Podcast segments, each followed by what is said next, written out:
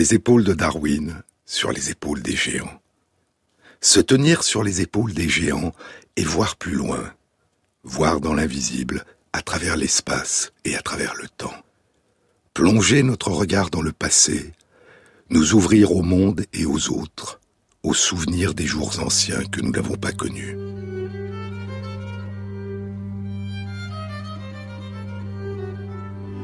En 1679, Madame d'Aulnoy est en Espagne. Marie-Catherine, le jumelle de Barneville, épouse séparée du comte d'Aulnoy, contrôleur général de la maison du prince de Condé, a fait ce voyage pour visiter sa mère qui habite Madrid et pour lui confier l'une de ses filles à élever. Elle décrira ce voyage et ce séjour une dizaine d'années plus tard, en 1690, dans la relation du voyage d'Espagne de Madame d'Aulnoy. Elle est invitée chez une princesse. L'on présenta le chocolat, dit-elle.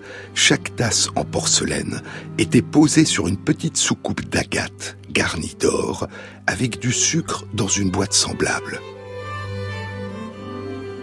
On prend le chocolat avec du biscuit ou du petit pain aussi sec que s'il était rôti et que l'on fait exprès. Il y a des femmes qui en prennent jusqu'à six tasses de suite, et c'est souvent deux à trois fois par jour. Il ne faut pas s'étonner si elles sont si sèches, puisque rien n'est plus chaud. Et outre cela, elles mangent tout si poivré et si épicé qu'il est impossible qu'elles n'en soient pas brûlées. Il y avait du chocolat chaud, dit-elle, et du chocolat avec du lait et des œufs. Et il y avait aussi du chocolat à la glace. Du chocolat à la glace. Huit ans plus tôt, dans son livre De l'usage du café, du thé et du chocolaté, ou traité nouveau et curieux du café, du thé et du chocolaté, Philippe Sylvestre Dufour apothicaire à Lyon, écrivait À Livourne, et en d'autres endroits d'Italie où l'on a coutume de mettre à la glace ou à la neige presque toutes les boissons pour chercher des remèdes contre les excessives chaleurs qui règnent en ces pays-là, on boit souvent le chocolat à la glace.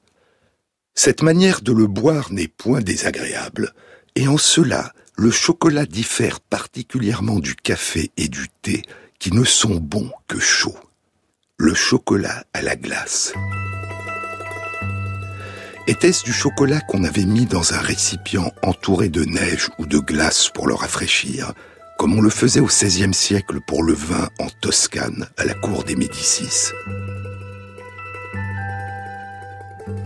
Au XVIe siècle en Italie, le vin était refroidi dans des bucadineve, des trous de neige, des puits emplis de neige que des muletiers vont chercher dans les montagnes, sur les hauteurs du Vésuve à Naples, sur les hauteurs de l'Etna en Sicile, dans les monts Lessi à Vérone, Venise et Mantoue.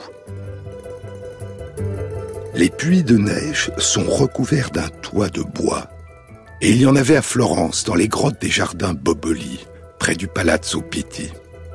Était-ce du chocolat froid avec des glaçons Ou bien était-ce une glace au chocolat ou un sorbet au chocolat? En 1660, le médecin naturaliste et poète Francesco Redi et son ami le comte Lorenzo Magalotti, secrétaire de l'Accademia del Cimento, l'Académie de l'expérimentation de Florence, dont la devise était provando et riprovando, essayer et essayer encore, ou démontrer et démontrer encore, publie une recette de crème glacée à moitié gelée. Reddy donne à cette crème glacée le nom de papina, de papet bouilli, qu'on mange à la cuillère. La crème est placée dans un flacon de verre ou de métal au long col qui contient une chambre spéciale dans laquelle sont introduits de la glace pilée et du sel pour en refroidir le contenu. On appelait ces flasques en Toscane des cantimplora, un mot qui venait du catalan, cantimplora, canti y cela chante et cela pleure. Le son que faisait la glace en fondant dans le flacon ou la flasque. En français, le mot chante-pleure désignait un entonnoir percé de trous utilisé pour verser du vin dans un tonneau, ou le robinet d'un tonneau de vin ou de cidre, ou un arrosoir de jardinier. Ce n'est pas le son que produit la glace qui fond, mais le son d'un liquide qui s'écoule lentement en chantant et en pleurant. Écoutons Giono. C'est dans Que ma joie demeure. En arrivant à sa ferme, Jacou eut soif. Il avait semé tout le jour. Sa bouche avait le goût de la balle de blé et de la terre. Il s'en alla jusqu'à sa cave. C'était un silo étroit creusé dans un tertre, à vingt pas derrière la ferme. C'était bouché par une porte de pierre. Dedans, ça faisait la chambre. Il entra, c'était frais, et ça sentait la racine. Il mâchait dans sa bouche le goût de terre et de blé. Dans l'ombre, il savait où se trouvait le puise-bois. C'était une grosse écuelle creusée dans un billot de bouleau. Il l'a mis sous le chante-pleur et il l'a rempli. Il but à même. Le goût du blé de la terre descendit dans son ventre, dans sa bouche, il eut le goût du vin. C'était son vin. C'était du vin neuf, fait d'un mois, avec les raisins de vingt rayons de pauvres vignes. C'était un peu vert, mais c'était fait. Toute la douceur du raisin était changée en âpreté sur la langue, et dans cette chaleur qui lui flambait soudain au boyau. Ce vin, dit-il. Il fit claquer sa langue. Mais revenons au sorbet. En 1775, le médecin napolitain Filippo Baldini publie De Sorbetti, un livre consacré aux effets bénéfiques des sorbetti, les sorbets, et des gelati, les glaces, sur la santé. Les sorbets, dit-il, sont excellents pour la santé et pour une longue vie en bonne santé. Ceux qui ont le plus de vertus médicinales sont les sorbets de cannelle. Il indique que les sorbets soulagent les estomacs trop remplis et échauffés par les repas et compensent les excès de prise d'alcool. Et c'est peut-être là, dit Elizabeth David, dans Harvest of the Cold Months, The Social History of Ice and Ices, la moisson des mois de froid, une histoire de la glace et des glaces. C'est peut-être là que se trouve l'origine de l'habitude de servir un sorbet comme entremets au milieu d'un repas.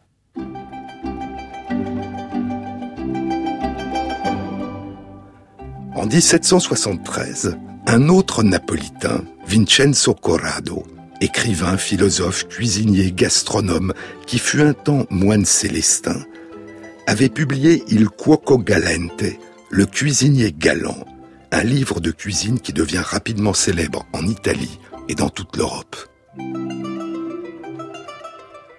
Cinq ans plus tard, en 1778, il publie Il Credenziere de Buon Gusto, celui qui croit dans le bon goût. Et dans cet ouvrage, dans lequel il fait référence au traité de médecine de Baldini, il consacre plus d'une dizaine de pages à des recettes de sorbetti qu'il appelle les bevandi nobili, les boissons nobles. Ce sont des recettes de sorbet de citron ou de fraises ou de cerises amères d'oranges, de poires, de raisins muscat, de châtaignes, de pistaches, de jasmin, de cannelle, des sorbets de melon, de grenades, de violettes, de pastèques, de pêche, de graines fraîches de fenouil qu'on appelait à Naples des caroselle. Il y a aussi la recette d'un sorbetto di varie frutta, un sorbet tutti frutti, un mélange de poires, d'abricots, de sirop de fleurs de jasmin, de caroselle, de citron confit, de pelures d'orange et de citrouille, de cerises amères, de pistaches, auquel est ajouté un citron déjà gelé. Filippo Baldini avait vanté les vertus médicinales des sorbets de café et des sorbets de chocolat. Et Vincenzo Corrado propose une recette du sorbet au chocolat. Faire bouillir ensemble, dans un litre et demi d'eau, un kilo de chocolat, 680 g de sucre et 14 g de poudre de vanille. Quand les composants se sont dissous, le liquide est tamisé à travers une fine passoire, puis remis sur le feu pour épaissir, et il sera suffisamment épais quand il se collera à la cuillère et l'enrobera. Le mélange est alors transvasé à la louche dans une cruche. On ajoute un morceau de beurre de cacao et on laisse refroidir tout en remuant.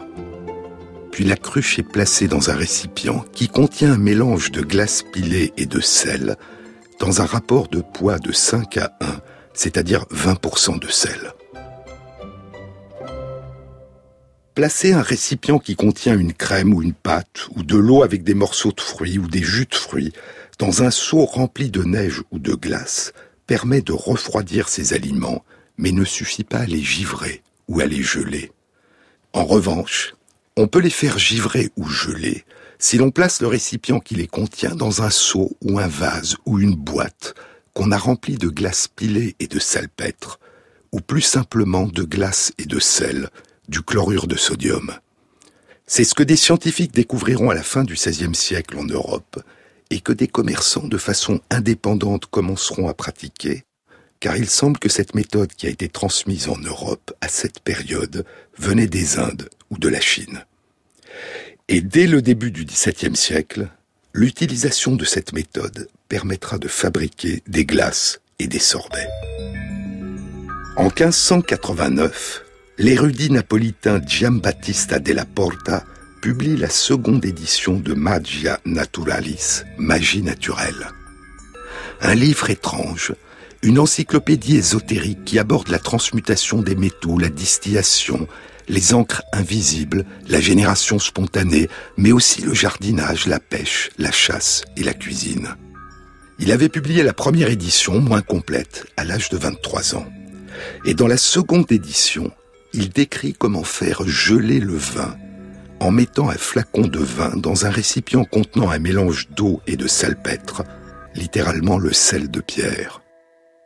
Trente ans plus tard, en 1620, le grand scientifique, philosophe et homme d'État anglais Francis Bacon, l'un des pionniers de la méthode scientifique et de la méthode expérimentale en sciences, mentionne des expériences récentes qui ont été réalisées dans le domaine de la congélation artificielle. Ajouter du sel à de la glace, dit-il, permet de produire de la glace artificielle. Et la production du froid, ajoute-t-il, est un sujet qui mérite au plus haut point des investigations. À quoi est dû ce mystérieux phénomène? En 1559, le médecin hollandais Levinius Lemnius, qui avait décrit cet effet pour le salpêtre, l'attribuait à cette qualité particulière de la poudre qui lui fait produire un tel vacarme dans les pistolets et qui emporte la balle au loin. Bacon, lui, dira que le salpêtre et le sel sont très froids. Et lorsqu'ils sont ajoutés à de la neige ou de la glace, ils augmentent le froid de la neige ou de la glace. Mais de quoi s'agit-il? Très schématiquement, les choses se passent de la façon suivante. Nous avons l'habitude de voir répandre du sel sur les routes les jours de givre et de forte neige. Le sel fait fondre le givre et la neige, qui se transforme alors en eau salée. Et cette eau salée ne gèle pas à 0 degré Celsius, car le sel diminue la température à laquelle l'eau passe de l'état liquide à l'état solide, la température à laquelle l'eau se transforme en glace, alors qu'à 0 degré Celsius, l'eau pure gèle. L'eau salée ne gèle pas, elle reste liquide. Mais il y a plus. En faisant fondre la glace, le sel prend de l'énergie prend de la chaleur à la glace par une réaction qu'on appelle endothermique, et la glace en train de fondre refroidit. Le système perd de la chaleur et refroidit. L'eau, en devenant liquide, refroidit. Et ainsi, le sel ne fait pas fondre la glace parce qu'il aurait la propriété de la réchauffer, mais de façon apparemment paradoxale, il fait fondre la glace en rendant l'eau qui résulte de la fonte de la glace plus froide que ne l'était initialement la glace. l'eau salée qui résulte de la fonte de la glace induite par le sel est plus froide que ne l'était initialement la glace. Sa température est descendue au-dessous de 0 degré, mais elle reste liquide parce qu'elle contient du sel. Et ainsi, sur une route givrée que le sel a fait fondre, l'eau est plus froide que ne l'était le givre. Si ce phénomène se produit dans un récipient isolé de l'extérieur, cette baisse de température de l'eau restera stable pendant un certain temps. Et suivant la concentration de sel qu'on met sur la glace, la température de l'eau salée devenue liquide pourra descendre jusqu'à moins 20 degrés Celsius. Et la cruche contiendra de l'eau liquide à une température de moins 20 degrés Celsius. Revenons maintenant à la fabrication des sorbets. Un mélange d'eau et d'extrait de fruits ne gèle pas à 0 degrés Celsius. Il faut une température plus basse pour que le mélange se transforme en givre ou en glace. Mais si un récipient en métal qui contient ce mélange d'eau et d'extrait de fruits est placé dans une cruche remplie de glace et de sel, c'est-à-dire un mélange de glace et de sel qui se transforme rapidement en une eau liquide dont la température est inférieure à 0 degré entre moins 5 degrés et moins 20 degrés Celsius en fonction de la concentration en sel qu'on a ajoutée à la glace, alors le mélange d'eau et d'extrait de fruits va givrer ou geler et se transforme en un sorbet. Ajouter du salpêtre et plus tard du simple sel de cuisine à de la glace pilée a été la première production artificielle de froid, le tout début d'une aventure qui conduira beaucoup plus tard à la découverte de la réfrigération, de la congélation et de la climatisation. Mais revenons au chocolat et à Philippe Sylvestre Dufour qui évoquait en 1671 le chocolat à la glace dans son livre Traité nouveau et curieux du café, du thé et du chocolaté, ouvrage également nécessaire aux médecins et à tous ceux qui aiment leur santé. Dans la troisième partie du livre, intitulée Du chocolaté, discours curieux et sous-titré Ce que c'est que le chocolaté et l'examen des ingrédients qui le composent, Dufour écrit L'usage du chocolat est devenu si commun en Europe, principalement en Espagne, ensuite en Angleterre, en France et en Italie, que nous ne devons plus le considérer comme un breuvage particulier à l'Amérique, où il a pris naissance, mais comme une boisson qui s'est naturalisée parmi nous.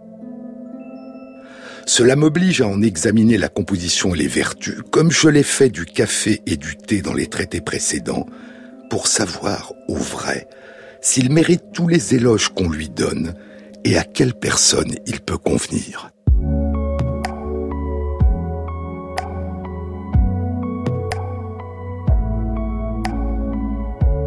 Sur les épaules de Darwin. Jean-Claude Amezen sur France Inter. Dulciné sans merde, rêve des missionnaires, d'évasion dans la nuit, au bras d'un déserteur, tandis que ton French flair s'aiguise sur ses dessous de couleur. Comme elle adore les miradors, les beaux ados rêveurs qui tirent vers sa matière sur son polyamour. Quand toi tu tombes, ça fait des hauts, le cœur, ça fait des trous d'air. La vie t'offre des shots, des nuits en parachute, des danses au dos de papillons chimiques.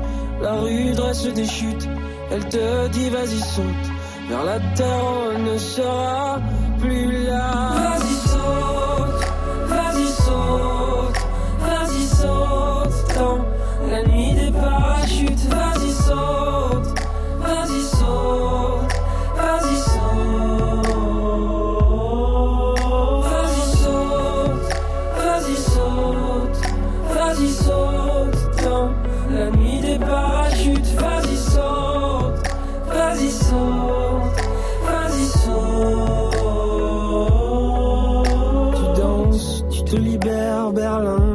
Berlin te tambouine, perdasse sur les paupières, all-in. Ça y est, ça vient de grâce, la vie s'efface, enfin la peur te délaisse.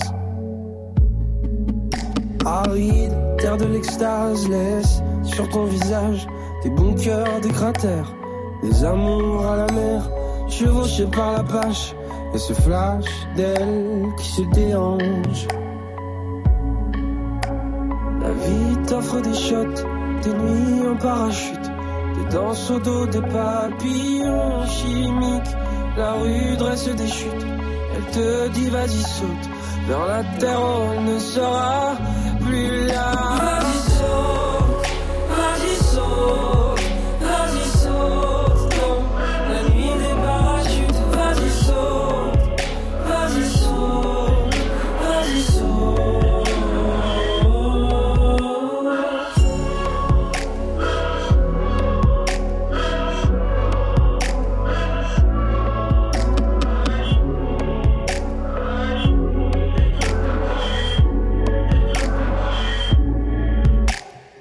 Fèves de cacao et donc la boisson chocolat ont des propriétés stimulantes.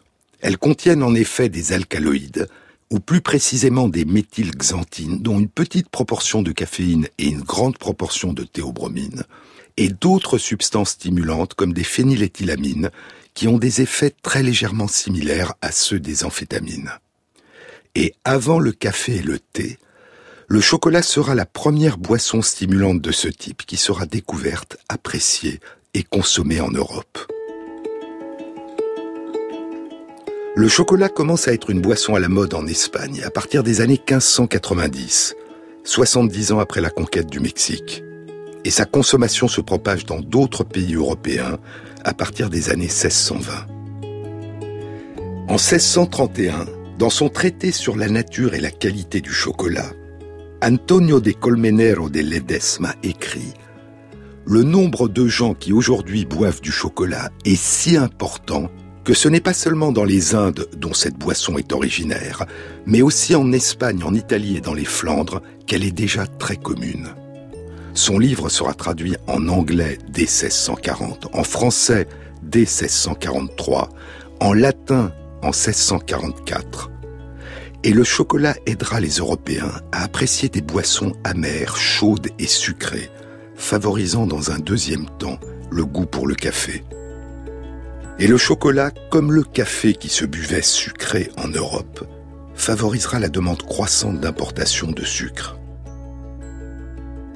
À partir du XVIe siècle, une grande part de l'économie européenne se développera autour des produits exotiques que sont le chocolat, le thé, le café, le sucre de canne, les épices, le tabac, fondés sur la colonisation du monde, sur les profits des compagnies de commerce des Indes orientales et occidentales, sur les profits tirés de l'esclavage, de la traite des esclaves, et des plantations dont la production résulte du travail et de la souffrance de millions d'hommes, de femmes et d'enfants, achetés et vendus comme des objets. Et quand la déclaration d'indépendance proclamera en 1776 en Amérique la liberté, l'égalité et le droit à la poursuite du bonheur, et quand la Révolution française proclamera en 1789 la déclaration des droits de l'homme et du citoyen et l'abolition des privilèges, l'esclavage, l'une des bases de l'économie de l'époque, sera maintenue. Mais avant, longtemps avant, en Amérique centrale, avant la conquête européenne. Dans toute l'Amérique centrale, du Mexique au Nicaragua, dit Marcy Norton, professeur associé d'histoire à l'Université de Pennsylvanie, dans un long article passionnant d'une trentaine de pages, publié en 2006 dans The American Historical Review, la revue d'histoire américaine, un article intitulé Tasting Empire, Chocolate and the European Internalization of Mesoamerican Aesthetics, Goûter l'Empire, le chocolat et l'internalisation par les Européens de l'esthétique de l'Amérique centrale. Dans toute l'Amérique centrale, du Mexique au Nicaragua, dit-elle, la consommation, la signification symbolique et sacrée et l'utilisation comme monnaie des fèves de cacao étaient semblables. La boisson chocolat, l'eau de cacao, chaude ou froide, était préparée de façon similaire et consommée avec ou sans maïs avec des ingrédients semblables, du miel, du piment, de la vanille et différentes graines et fleurs. Les fèves de cacao étaient fermentées, puis séchées, puis grillées, puis débarrassées de leur peau, puis écrasées entre deux pierres, l'une la table de pierre légèrement incurvée, le métatle, étant chauffée par un feu allumé sous la table de pierre. La pâte qui en résulte est périssable et se corrompt en une semaine, mais si elle est refroidie et transformée en tablette, elle peut se conserver un à deux ans. Quand on voulait préparer la boisson, on dissolvait la tablette dans de l'eau et on ajoutait les ingrédients désirés. Les dictionnaires du XVIe siècle qui traduisent en langue espagnole les langues nahuatl, zapotèque et maya ont des mots différents pour dire le mot cacao, mais ils ont tous un mot particulier pour dire boisson de chocolat avec du maïs, et boisson de chocolat avec du piment, et boisson de chocolat sans aucun ingrédient. En nahuatl, le mot atexli désigne une boisson froide composée avec du cacao, de l'eau et du maïs. Le mot tsone désigne une boisson composée à part égale de maïs grillé et de cacao. Silcacautl est la boisson composée de cacao et de piment. Et Chokiaya cacahuatl, le chocolat fleuri, est la boisson composée de cacao, d'eau et de fleurs dont le franciscain Bernardino de Sahagún, dans son Histoire générale des choses de la Nouvelle-Espagne, encore appelé le Codex de Florence, dit qu'il s'agit d'un chocolat au miel produit avec de la poudre de fleurs séchées. Les fleurs séchées réduites en poudre étaient Choquinacatzli, une plante de la famille des Anonacées qui poussait dans les forêts tropicales des régions de Veracruz, d'Oaxaca et du Chiapas les pétales épais de la fleur en forme d'oreille, que les Espagnols appelaient flor de la oreja, fleur de l'oreille, dont le goût ressemblerait à celui du poivre noir, avec un soupçon d'amertume résineuse. Et ce goût a été comparé au goût du poivre de la Jamaïque ou quatre épices, et au goût de la noix de muscade et de la cannelle. Mecatchoquitl est une petite fleur apparentée au poivre probablement au poivre mexicain, Piper oritum, avec un goût qui a été comparé à celui de l'anis. Et le Tlilchokitl, la fleur noire, Vanilla planifolia, la principale orchidée utilisée pour produire la vanille aujourd'hui dans le monde. Le piment ajoutait du piquant. Et le roucou, la graine rouge des fruits de l'arbuste Bixa orellana, donnait une couleur rouge au chocolat et un goût qui a été comparé à celui du paprika et du safran. Et le miel était souvent utilisé pour donner un goût sucré au chocolat. Et la mousse, je vous le disais dans une précédente émission, la mousse fumante, produite par les Aztèques en versant le chocolat d'un pot tenu à hauteur des épaules dans un pot posé par terre, la mousse considérée par les Aztèques et les Mayas comme la portion la plus précieuse de cette boisson parfumée. Imaginez le goût du chocolat pur, épais, crémeux, et de sa mousse onctueuse, avec son goût de miel et la palette de saveurs provenant de la poudre des différentes fleurs, un goût de vanille, mêlé de saveurs évoquant la noix de muscade, la cannelle, l'anis, le paprika, le safran, et rehaussé par la chaleur du piment. Le chocolat était bu dans des récipients peints réservés à cet usage, des gourdes, des fruits séchés de calebasse, chicali en langue nahuatl, et dans des pots de terre cuite, tecomatl en langue nahuatl. Boire du chocolat, ce n'était pas seulement goûter à un mélange, un éventail de saveurs, c'était aussi respirer le parfum des fleurs séchées, le parfum du cacao et du miel qui composaient la boisson, contempler sa couleur rouge, tenir dans ses mains touchées les gourdes et les pots de terre cuite, et regarder les motifs qui les décoraient. Boire le chocolat était une expérience multisensorielle, faisant appel à tous les sens, saveur, parfum, vue, toucher, et jusqu'à l'audition, jusqu'au son du chocolat versé de haut et tombant dans le pot, sur le sol, pour produire la mousse. Les Espagnols, eux, pour produire la mousse, utiliseront une touillette, un batteur, qu'ils appelleront un molinillo.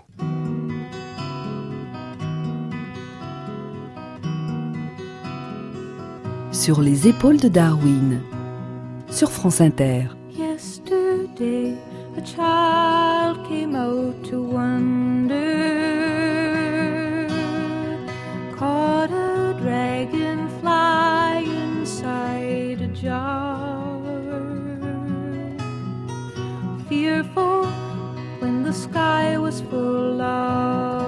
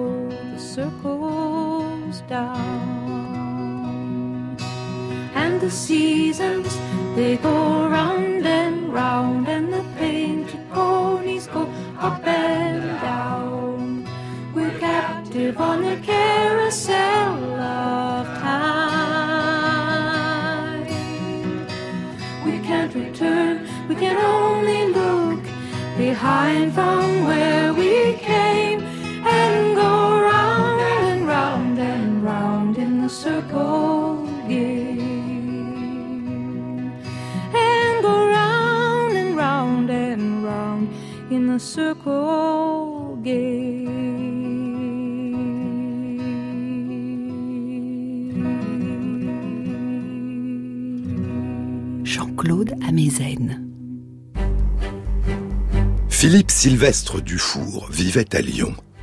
Il était apothicaire, faisait du commerce avec le Proche-Orient et l'Orient, était ami de plusieurs ambassadeurs, de commerçants dans des pays lointains et de voyageurs. Riche collectionneur, il assemblait ses collections d'objets du monde entier dans des cabinets de curiosités. À l'occasion du départ de son fils qui allait installer son commerce et s'établir en Syrie, à Alep, il écrira un livre intitulé Instruction morale d'un père à son fils qui part pour un long voyage, ou manière aisée de former un jeune homme à des fortes vertus. En 1685 est publiée une seconde édition de son traité nouveau et curieux du café, du thé et du chocolat.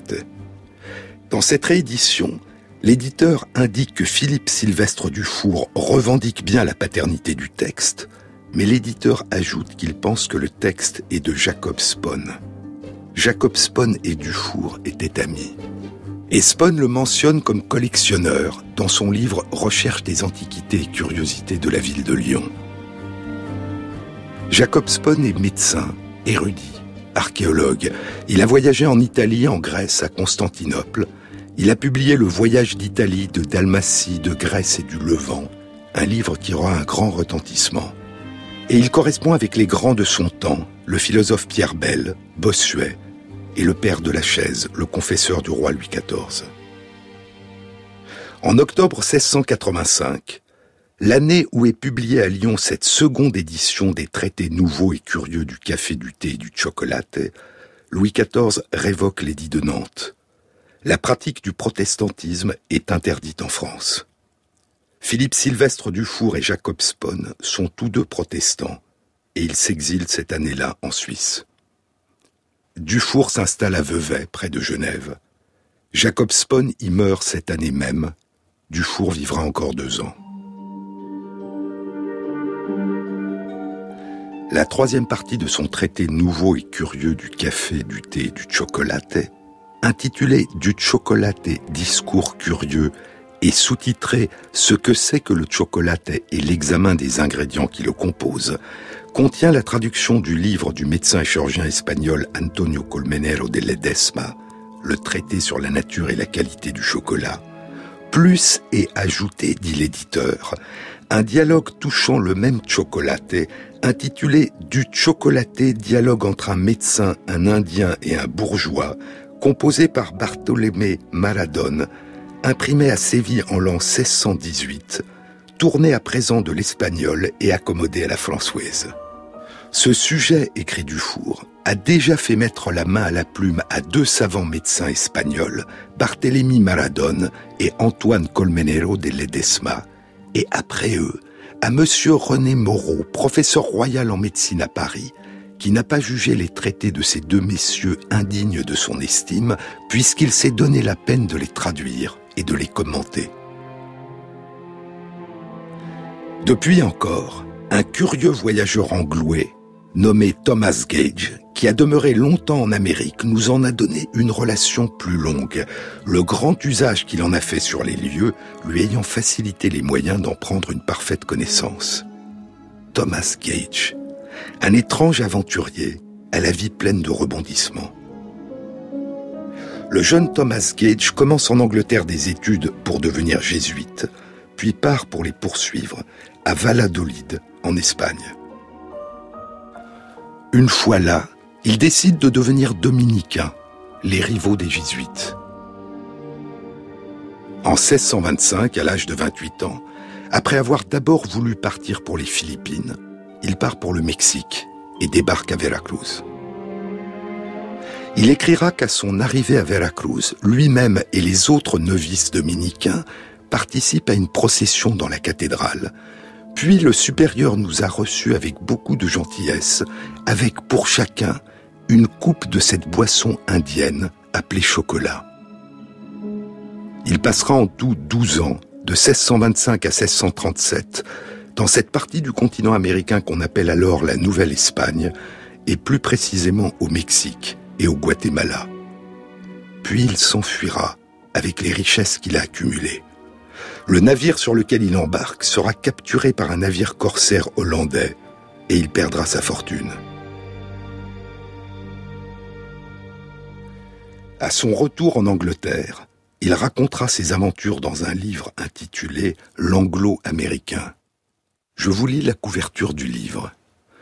L'anglo-américain, ses épreuves à travers les mers et les terres, ou une nouvelle exploration des Indes occidentales contenant un journal de 3300 miles à l'intérieur des terres d'Amérique, dans lequel il est présenté son voyage d'Espagne à Saint-Jean de Houlois, puis de là à Xalapan, à Tlaxcala, la cité des anges, puis à Mexico, et aussi, en majuscule, la description de cette grande cité telle qu'elle était dans les temps anciens et telle qu'elle est aujourd'hui.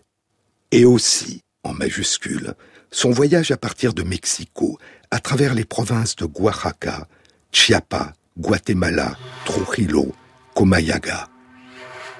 Et au Guatemala, et particulièrement dans les cités indiennes de Mirco, Pinola, Petapa, Amatitlan. Et aussi, en majuscule, son étrange et merveilleux retour de ces régions lointaines vers son pays natal, à travers la province du Nicaragua et du Costa Rica, à Nicoya, Panama, Portobello, Cartagena et Havana, avec les différents épisodes et dangers survenus durant ce dit voyage. Aussi, en majuscule, une découverte nouvelle et exacte de l'existence de navires espagnols dans ces régions et de leur possession, gouvernement, religion, forteresse, châteaux, ports, leurs produits de consommation, leurs modes, les comportements des Espagnols, des prêtres et des moines, des métis, des Indiens, et de leurs fêtes et cérémonies. Avec une grammaire en majuscule et en gras, ou quelques rudiments de la langue indienne appelée Poconchi ou Pocoman. Par Thomas Gage en majuscule et en gras, voilà ce qui est imprimé sur la page de titre, afin que le lecteur soit rapidement informé du contenu du livre. Un livre de 577 pages. La boisson chocolat, dit-il dans son livre publié en 1648, est maintenant bien connue dans toute la chrétienté. Le chocolat est aujourd'hui bu non seulement partout dans les Indes occidentales, mais aussi en Espagne, en Italie et dans les Flandres, avec l'approbation de nombreux excellents médecins. J'ai considéré utile d'inclure ici ma propre expérience concernant cette boisson que j'ai acquise durant mon séjour de 12 ans dans les Indes.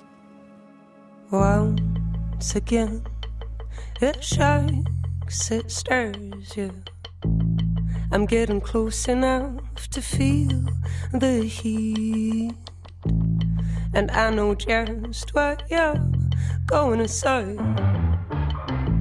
Get as far as you can, make a U turn, baby. But when I'm up close, it's too late to turn back. Well, just like a boat, I'm attracted to the late. I'm attracted to the late. I'm attracted to the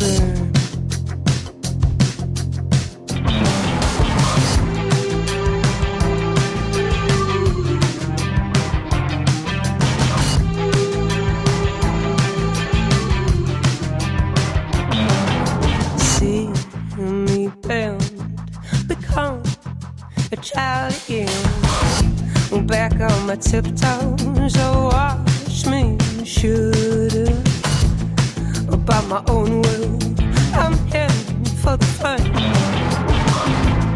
No matter where I start, I know very well where the sun. But when I'm up close, it's too late to turn back. Well, just like a boat. I'm attracted to the late. I'm attracted to the late. I'm attracted to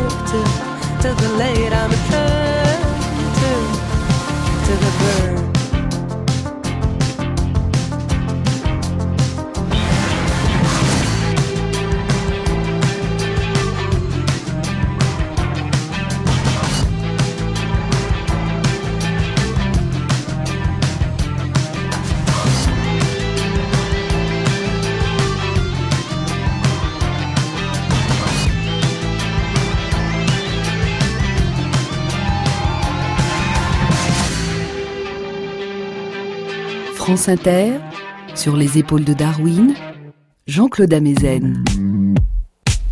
Le chapitre 16 du livre de Thomas Gage, L'anglo-américain, ses épreuves à travers les mers et les terres ou une nouvelle exploration des Indes occidentales. Le chapitre 16 est intitulé à propos de deux boissons communes et quotidiennes beaucoup bues dans les Indes et appelées chocolate et atole. Les différents sous-chapitres sont intitulés le cacao est l'arbre sur lequel il pousse et les deux sortes d'arbres. La cannelle est le meilleur ingrédient du chocolat et voici pourquoi. Le roucou, où il pousse et à quoi il est bon. Et enfin, plusieurs façons de boire le chocolat. En ce qui me concerne, écrit Thomas Gage, je dois dire que j'en ai bu continuellement pendant 12 ans, buvant une coupe le matin, une autre avant le déjeuner, une autre une à deux heures après le déjeuner, une autre entre 4 heures et 5 heures de l'après-midi. Et lorsque je me préparais à étudier tard, je prenais une autre coupe vers 7 ou 8 heures du soir qui me tenait éveillé jusqu'à minuit. Et avec cette habitude, j'ai vécu 12 ans en bonne santé dans ce pays. Une habitude de 4 à 5 coupes de chocolat par jour. Mais, ajoute-t-il, je n'ai pas la prétention d'influencer le corps des autres à partir de mon expérience du mien, ni de m'octroyer les talents d'un médecin. Et il signale que chez certains, le fait de boire trop de chocolat ou d'en boire trop souvent a eu des effets désagréables pour leur estomac.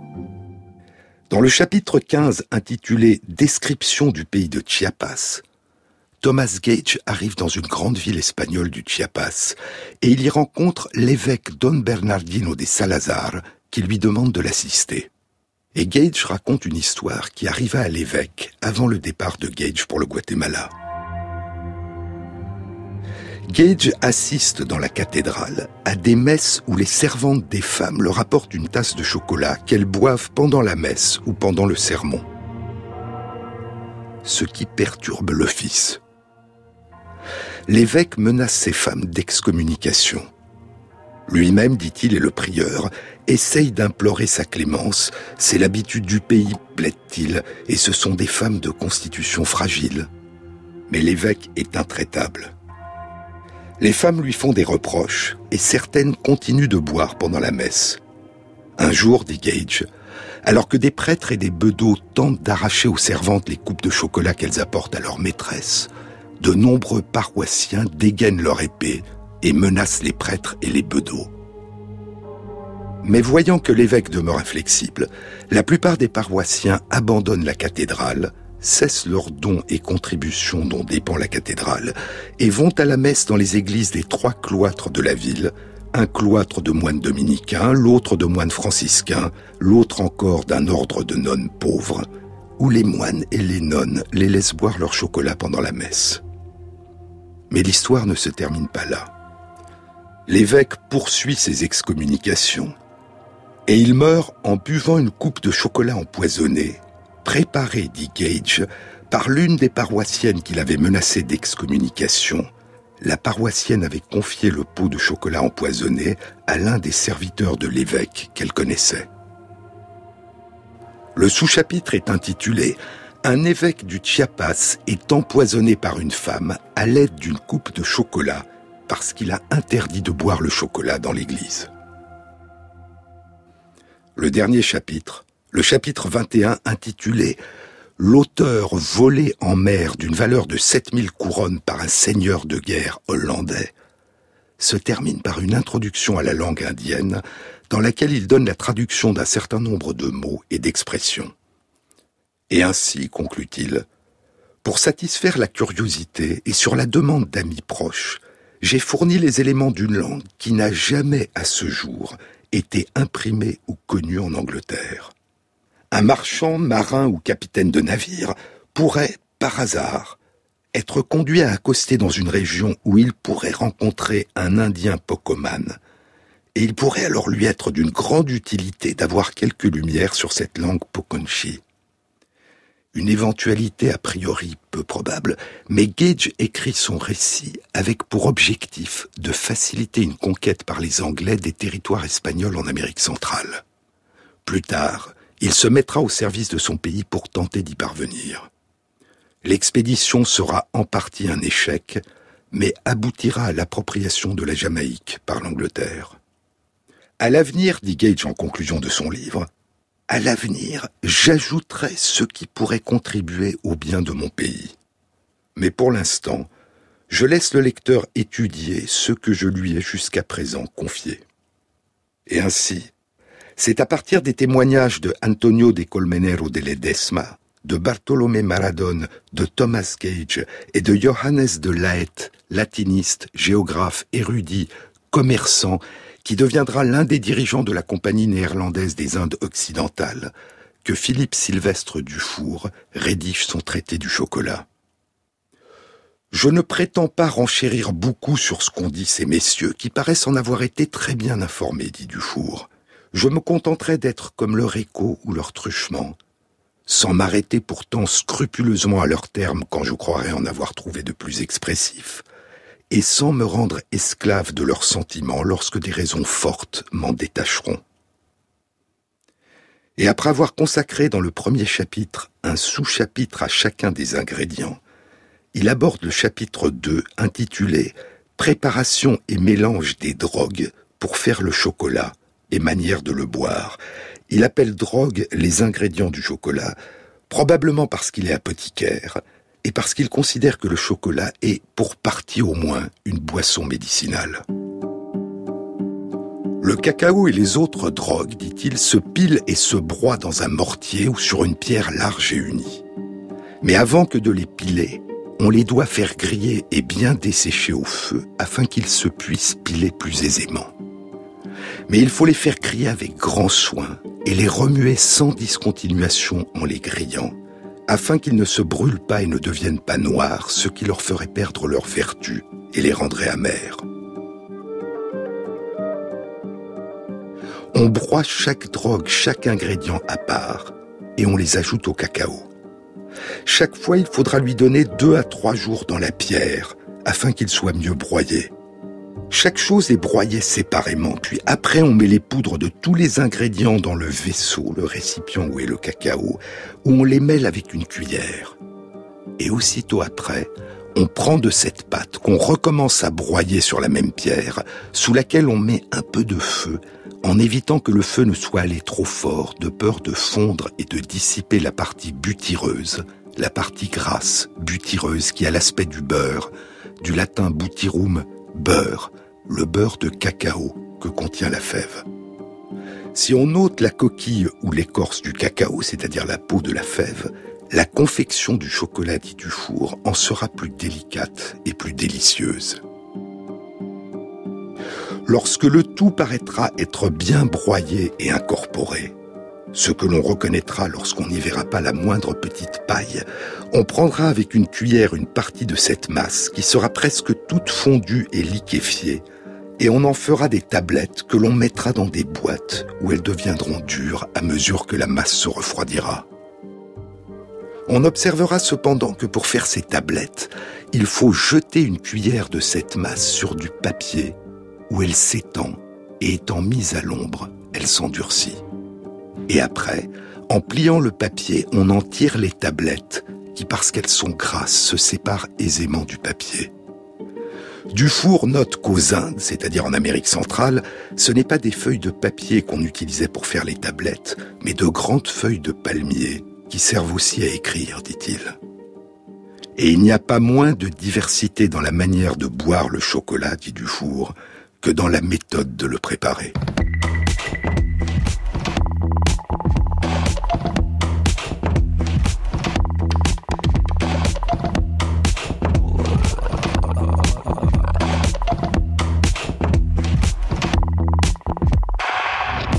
Cette émission a été réalisée par Christophe Imbert, avec à la prise de son Pauline Laverdure, au mixage Gilles Gaillard et Jean-Baptiste Audibert pour le choix des chansons. Et merci à Christophe Magère qui intègre sur la page de l'émission, sur le site franceinter.fr, les références aux articles scientifiques et aux livres dont je vous ai parlé. Bon week-end à tous. À samedi prochain.